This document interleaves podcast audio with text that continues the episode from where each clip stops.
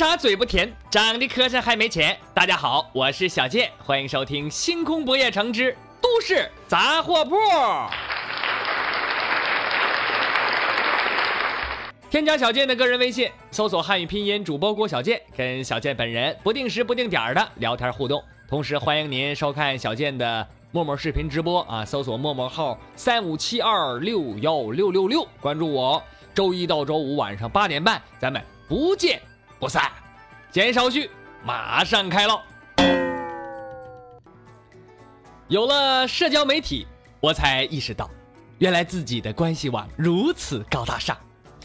不少人理解引力波，读过加西亚马尔克斯，能分析火箭回收技术，关注人工智能的重大突破，还看过杨绛先生。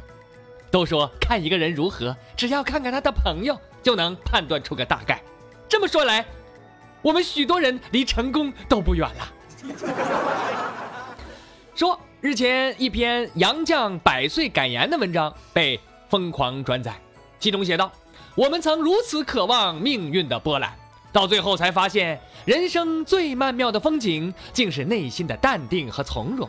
我们曾如此期盼外界的认可，到最后才知道，世界是自己的，与他人毫无关系。但事实上，这段鸡汤味儿十足的所谓百岁感言，早在二零一三一三年就被人民文学出版社辟谣了。这篇所谓的百岁感言，实际上是诸多人生感悟拼凑而成，从文字到内容都与杨绛先生无关，属于彻彻底底的伪造。目测朋友圈心灵鸡汤写手大军再添一人，作品有杨绛生前留给女人的十句话，看完第三句我沉默了。再比如杨绛说微商不是骗人的等等。你的问题在于书读得少，但给去世的作家点的蜡烛太多。这几天大家跟风跟得厉害，不装的跟杨绛很熟，好像都不好意思混社会了。由此可见，这届朋友圈的吊客不行啊！不论是地蜡党、合掌派，还是祈福门的，每逢名人去世，他们在朋友圈云带笑的时候，经常犯致命的错误。特别是在杨绛去世这件事上，很多人把名人名言都抄错了。各门派的吊客们应该及时，呃，及时的吸取经验教训，查缺补漏。下次再遇到类似的人物离世，要么在朋友圈只发一张他相关著作的图片，不要任何文字，要大留白，代表岁月静好，代表你内心已经悲伤的说不出话来了。照片一定不能是正面大图，最好是书桌的一角。呃，书桌上还要罗放着其他名家的书，说明你阅读广泛。但是千万不要有于丹、易中天、郭敬明、韩寒一类的。再就是书不要摆得太整齐，以显示你经常翻动。最好搭配点紫砂壶、熏炉等等小物件。要么就手抄一段，呃，著作的内容。呃，记住，一定要从。著作里抄原文，千万别网上搜索他的名人名言，百度给你的结果隐患往往是很大的。手抄的时候能用行书用行书，能用隶书用隶书，实在不行再上楷书。如果都不会，呃，那只能就用秘书了。还有就是能用毛笔抄的别用钢笔抄，能用钢笔抄的别用圆珠笔抄，要不然实在是太 low 了。那么问题就来了。各位朋友，我想问你一个问题：如何在朋友圈里高雅的，呃，装逼呢？每天登录微信，被动的看着圈里的人吃喝玩乐，呃，蛋疼哭丧。我不仅疑惑，装逼不是一种由内而外的自我膨胀吗？怎么变成了妄自菲薄和自我麻痹了呢？你比如团个六七折的大众餐厅，三五知己围坐在屁股大点的地方，呃，嘴里塞着两三百元就可以吃吐的过半期的食材，呃，这有什么可装的呢？饭后手机又立功了，秒杀个五十元小包剩大包的 KTV，拿着散装的麦克，呃，好狼嚎一通，最后找个富丽堂皇的角度，咔嚓咔嚓存档，并以每个月二十几次的频率发送着类似的照片挂出来，告诉大家你过着很不体面的生活。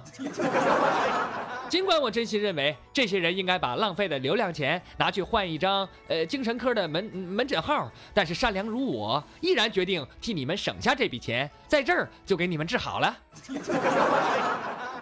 想要把 B 装的高雅生动，审视自己圈子的这道坎儿是绕不过去的。如果看你朋友圈的全是靠你发财和吃饭的人，那你可以尽情发挥，你放个屁也有人夸是水果味的。如果不是，就往下看吧。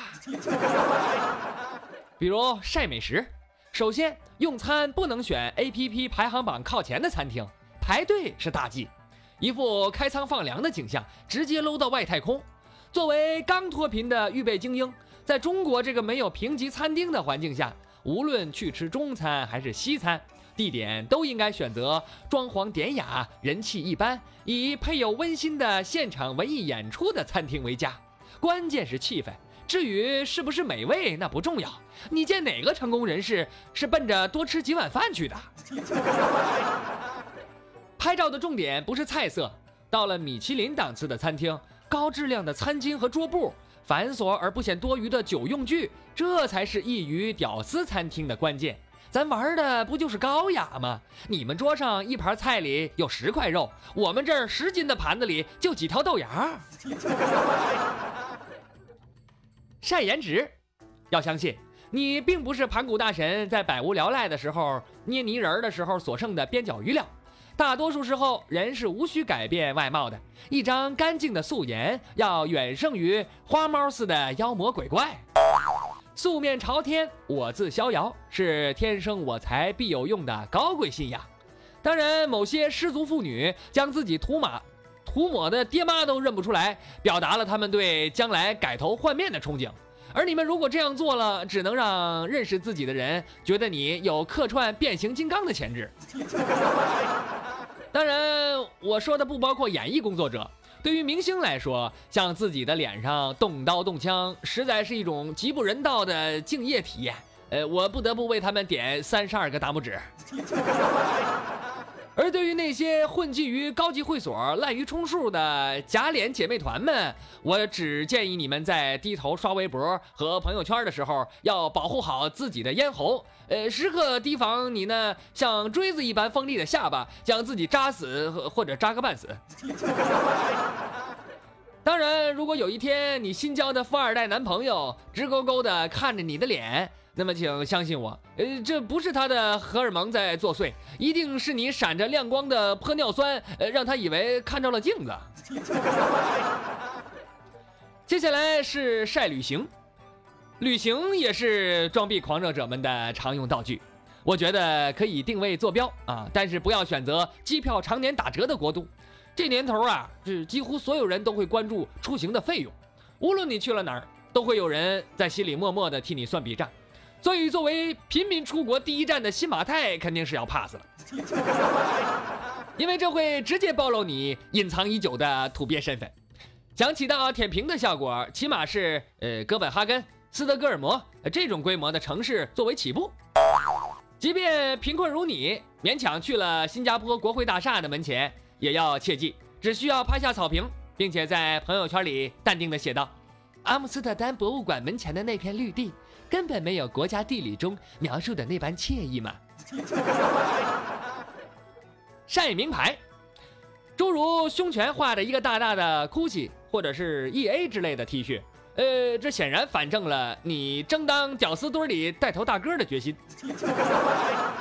在福塞尔的格调艺术当中，还残忍的把明显印有文字的服饰称为平民的易读性服饰，别人穿的是剪裁和文化。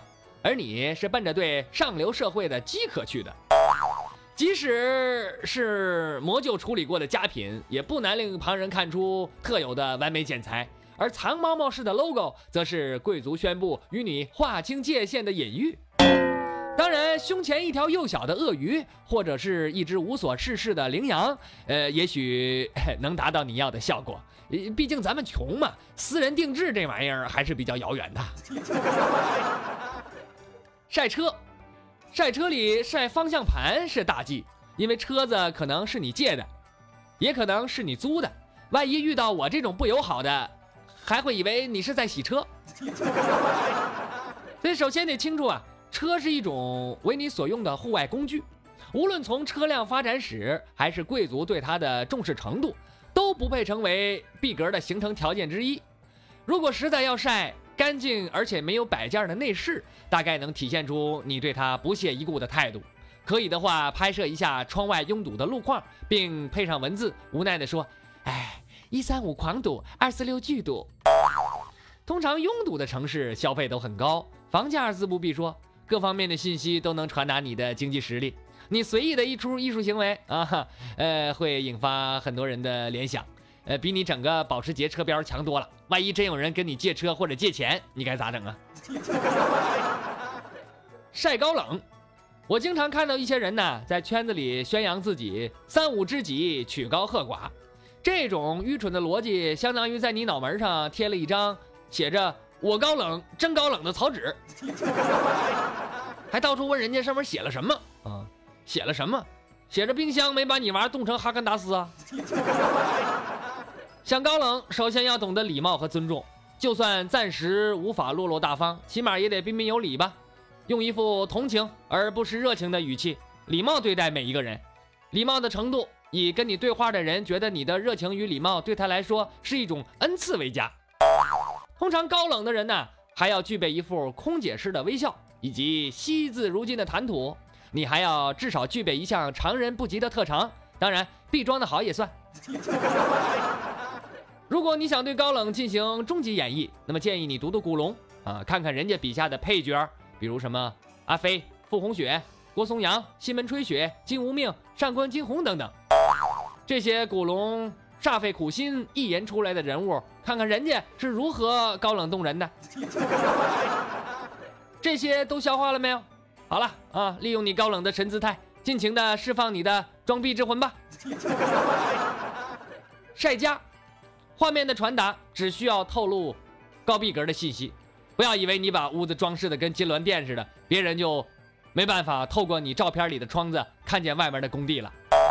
无论你的小蜗居是效仿十九世纪温暖高尚的美式农宅，还是突兀的在玄关处摆放着两只灯笼，假装新英格兰风貌，都不要将举架齐低的吊顶显露出来。这个几乎是最直观的阶层信号了。不要以任何形式暴露你厨房里的微波炉，还有其他高效的烹饪电器。通常啊，屌丝群体是很珍惜自己的劳动力的，他们深恶痛绝没有经济回报的体力支出。最终呢，把厨房变成一个不伦不类的科技展馆，昂贵的烹饪锅盛满了心酸的泪水。人家真正的上层人士是不会在乎厨房里有什么的，他们甚至从来没有进去过，那是保洁阿姨的活儿啊。当然，如果你实在想晒你的高科技，那么请配上一席带有魔幻主义现实教育意义批判的说辞啊，假装大隐隐于市的样子，晒裸照。有这种奇特嗜好的朋友，一般身被病入膏肓的表演性人格。在现今医学技术，已经似乎对此没有什么重大的突破了。当然，不排除突然跳出一个表演性人格的医生，声嘶力竭地喊道：“不要放弃治疗，老子保你痊愈。” 还是直说了吧，在对疯子的认知上啊，我是外行啊，我只能浅显地意识到，你脱光了衣服。已然无臂可装，而是直接登上了装逼界的巅峰，达到无招胜有招的境界了。好了，装逼也是个体力活啊，呃，体力又是装不了的，所以我累了。先说这么多，至于那些翻回去寻找手机要不要带套、该不该贴膜的小透明们，我建议你还是洗洗睡吧。你觉得会有人在板砖外面套一层塑料袋吗？没错，手机神马的。只是人家贵族用来垫桌子或者防身的。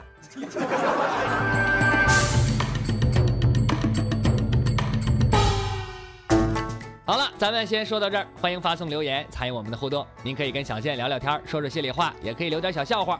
互动参与方式：微信里搜索“新闻逗比郭小健”，关注这个公众号，然后留言就行了。所有在我公众号留言的朋友都有机会获奖，每周抽取一名幸运听众，获得五十元的话费。同时每周还有一个大奖：小健农村亲二大爷自酿的纯天然无添加土蜂蜜一瓶二斤。你也可以去微信公众号里的小健微店购买，或者在蜻蜓 FM 商城里购买。获奖名单每周六都会在微信公众号上发布，请您及时查看，留下联系方式。想听节目录音的朋友啊，您可以在蜻蜓 FM 上搜索郭小健，在主播一栏里找着我，关注收听。小健目前有三档节目啊，《都市杂货铺》、小健侃历史、小健讲段子，不一样的内容，一样的搞笑，一样的精彩。好的，下面是一段老杨有话说，咱们稍后精彩继续。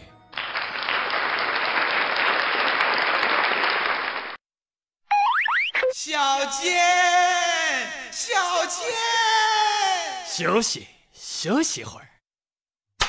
诸位，传统说事儿太死板，只听笑话真扯淡。说说身边事，笑笑人世间。都市杂货铺，九八六小健主持。列位，咱们书说小健，这小子脑袋一拨了，来了。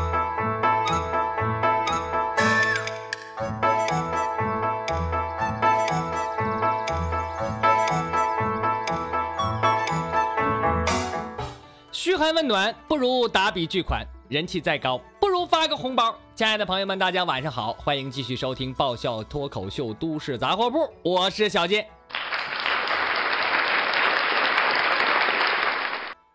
下面接着来看新闻，说日前呢，小米的首款无人机举行了试飞直播，结果万万没想到啊，第一场空难来的这么快。为啥说空难呢？在直播的官方试机当中。这无人机在起飞之后不久就急速降落，被网友质疑为炸机。呃，那么不过呢，随后有工作人员就说呀，这个这这不是不是不是不是炸机啊，是试飞的时候电量不足，无人机是自动降落的。咱也不知道这试飞还能不还能不好好充足了电啊？说好的充电两小时，飞行两分钟呢？啊，你实在不行，你你在飞机上绑一个小米充电宝，边飞边充呗。不可否认啊，这雷布斯和小米的营销确实非常有一套啊，抓住年轻人发烧友这个市场啊，做的也很有认同感。但是除了噱头之外，你这产品质量也得搞上去啊，否则面临的呀，就恐怕不只是市场份额的下降了。说近日有疑似一对情侣的男女在云南大理人民路。拍摄了一组大尺度裸照，啊，当事人还发了微博，呃，那么照片当中啊，夜色之下，俩人是一丝不挂，还有一些不可描述的镜头出现啊，惹得网友大怒，要让他们滚出云南。目前警方已经介入调查了，现在这个新闻呢也很火，照片您可以百度一下啊，其实也没什么好看的，因为俩人身材实在太差了，另外也不能算是全裸啊。你都穿着鞋呢，啊 但是最可恨的是，那关键部位还打了马赛克，你说网友能不愤怒吗？说昨天，陕西榆林横山县有一个十二岁的男孩贺文博离家出走了，走之前呢拿了一千块钱，啊，还给爸妈留了一张纸条，纸条说这个我走了，闯荡江湖去了啊。十二小孩就知道去出去闯荡江湖去，呃，孩子他爸说呀，这孩子走之前没和家人发生什么不愉快呀，啊，呃，但是同桌他同桌说了，说是最近呢，这孩子确实心情不太好啊，想出去转转。据了解呀，这个男孩呃，走之前呢，还特意到这个小超市买了一把玩具水枪。这个新闻就告诉我们啊。人生不只有眼前的作业，还有远方的江湖和和水枪。这真是初生牛犊不怕虎啊！啊，呃，这位少侠也表示了，原谅我这一生放荡不羁，爱自由。有人的地方就有江湖，人多的地方一转身便是江湖，而有江有湖的地方就有水，所以我要带一把呲水枪，看谁不爽我就呲谁。哎，现在毕业季也到了啊，是时候去闯荡江湖了啊。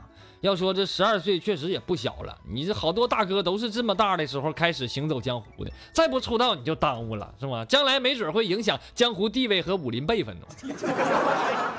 但是我也得劝你一句，你说你这这孩子，你说你江湖这么险恶，你以为凭一把小水枪就能浪了？你买不起装备，你就好好搁新手村待着得了。你出去让人秒了怎么整？你江湖可没有复活剑呢。不过好消息是啊，这不长时间，这还没走多远就被找着了，被父母领回家了。我估计又是一轮男女混合双打呀。曾梦想仗剑走天涯，看一看世界的繁华。年少的心总有些轻狂，拖回家一顿毒打。曾经在多个领域打嘴炮的教育专家杨月杨博士就表示了。每个熊孩子心中哦都有一个江湖梦，哦有的人哦付诸实施，有的人呢会藏在心间。那么归根到底就是作业留少了，我的作业留的少后打一顿就可以了，没有什么熊孩子是打一顿不能解决的。如果有，那么就打两顿。说孩子不懂事儿，有些大人呢也不省心。六号，二十七岁的江苏男子。邹明啊，进入到四川黑竹沟游玩，结果就失联了，联系不上了，手机打不通，家属啊就找啊啊，呃，花费了二十万，景区也花了好几万啊，近千人寻找了十七天，结果二十三号呢，这邹明啊，在拉萨出现了，嘛，这四川挨着西西藏嘛，拉萨出现，那么邹明就说呢。他是主动关机，制造失联的假象。实际上啊，呃，没进黑竹沟，而是去了西藏。邹明说他这次失联呢是预谋了半年，他想消失四到五年。啊，他说那是为什么呢？因为他说他对现在这个生活不满意，这不是他想要的，没有幸福感啊。跟父母之间呢也存在着沟通障碍，而且做 IT 做的很辛苦。啊，这是 IT 男有史以来被黑的最惨的一次啊！嗯，你拉低了整个 IT 界的智商啊！那这年头啊，有些人就是爱玩失联。五月十七号啊，星海音乐艺术哦艺术管理呃星海音乐学院艺术管理系的女生陈某啊，呃也失联了。她告诉男朋友啊，说要到广州去面试去，然后就找不着了。家长很很很着急啊，请求朋友、媒体、公安帮忙找人啊。结果在日前呢，广州警方就把人找着了。但是找着之后啊，这家里人却高兴不起来了。为什么呢？原来呀，这个女孩啊，星海音乐艺术学院啊，这个女孩啊，是到广州去 KTV 里兼职被抓了，据说是因为涉黄，是吧？KTV 可能。陪人唱歌啥的，被逮着了啊！这这不是失联，这是失足啊！这是。那么他同学就说了，他四月起呀就开始做兼职了，平时就是上上专业课，其他课基本不上啊，就在外边干活啊。啊，我觉得也行啊，这应该也是可以算是实习了，对不？你看人家音乐学院人学的还是艺术管理，人去 KTV 学学怎么当妈咪，这不很正常吗？那你直接当妈咪肯定不行，那不都得从那个陪唱的开始做起。说二零一五年三月啊，有个人王某啊，一小伙在家里头啊，呃，喝闷酒，呃，边喝呢，旁边他媳妇儿啊就在边上唠叨，说什么呢？那丈母娘啊要过生日了，过生日的礼物还没有准备好呢。在兄弟姐妹面前呢，面子上过不去。这王某呢，突发奇想，怎么办呢？这还是没脸儿啊！这男人大丈夫对吧？没面子怎么行呢？他一天晚上光顾了七家商店，偷东西，偷来了礼物送给他丈母娘来表表孝心。不成想，他的行为被监控都拍下来了，王某被提起了公诉。啊，这个新闻告诉我们什么道理？看来这个丈母娘啊，不光是拉动房价，还能把人送进监狱。同时也是说呀，在这个女婿的心里啊，丈母娘比坐牢还可怕呢。说近日，郑州市公安局二里岗分局破获了一起系列银行卡诈骗案，抓获了四名犯罪嫌疑人。有嫌疑人呢，这特别厉害啊！银行卡诈骗得说是高科技的犯罪了啊！那有嫌疑人就会三门外语啊，半分钟就能复制一张银行卡，号称是十多年从来没有失手。当然，法网恢恢。啊，就最后还是被抓住了。截至二十五号，这起系列银行卡诈骗案涉及金额五十余万元。我没听错吧？这这十年没失手，才诈骗五十万元。大哥，你你你三门外语，你还有这技术，你老老实实你当个翻译，十年下来也不止这点钱呢。所以说，俗话说得好，女怕嫁错郎，男怕入错行。说二十二号晚上，云南王大妈在跳广场舞的时候，附近的树上突然掉下来一只小怪鸟，王大妈就报警啊，说这这这这这这鸟掉下来了。森林公安来了，一看这小鸟是什么呢？是猫头鹰啊，呃，国家二级保护动物。呃，那说这个怎么猫头鹰突然掉下来了呢？晚上不是猫头鹰正精神呢吗？民警判断呢，这个猫头鹰。可能是被跳广场舞的时候那个音乐给震下来的。跳广场舞大家知道这声老大了哈，这不不看来不不但是咱们受不了，那猫头鹰都受不了，从从树上都掉下来了是吧？那想起句歌来啊，音浪太强，不晃就被撞到地上。嗯，我估计猫头鹰可能是晃大发了。由此可见这个广场舞多可怕啊！把猫头鹰吓得。我连飞都不会了，但是我提醒这个大妈们，也加点小心啊！你今天你把人小猫头鹰撞的震下来，我跟你说呀，那么如果有一天当鸟粪铺满广场的那一刻，大妈可能才会记起当年小猫头鹰眼中的恐惧。再来看下一条，说十九号悉尼有一个女孩对男朋友啊恶作剧，干啥呢？她趁男朋友不注意，把他推向了。铁轨，啊，这个这个男的掉下去之后，他也知道开玩笑。那么，当他想办法上站台的时候，这个时候一列火车从远处疾驰而来，啊，男的那男的朋友啊，惊恐万分呐，上前就要救他啊。万幸，最后这个火车在离这男的还有一米远的时候，朋友们一米老近了啊，这个男子是险中逃生，啊。想象不到，现在这个秀恩爱的方式，我也是越来越看不懂了。嗯，你说你们就不能像普通情侣一样上火车上来个车震啥的啊？你们整的一天天的，你太提心吊胆了，你这。